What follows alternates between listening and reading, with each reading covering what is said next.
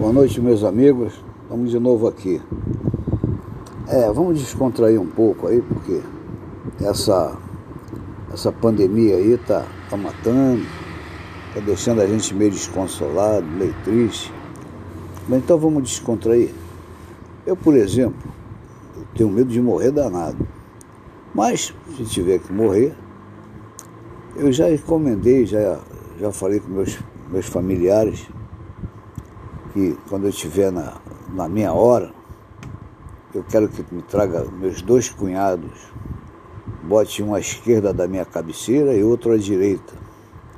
Entendeu? Que eu sempre sonhei, eu queria sempre morrer como Jesus Cristo, entre dois ladrões. Outra também é que eu queria, se não pudesse ser assim, eu quero morrer como o meu pai morreu. Tranquilo, sereno, né? sem escândalo, sem gritos, sem, sem balbuja, sem gritaria. E não como os 370 passageiros que estavam no avião que ele pilotava. Bom, tem que contar também uma da minha avó, né? Para não perder o, costume. Ela estava na missa com meu avô,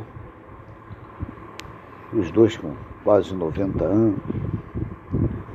Então, de repente, ela segredou no ouvido dele. Velho, eu acabei de dar um punzinho. Mas foi tão baixinho que ninguém escutou. É pecado? Não, filho, não é pecado não. Mas quando a gente sair daqui, vamos rapidamente comprar uma pilha para o seu,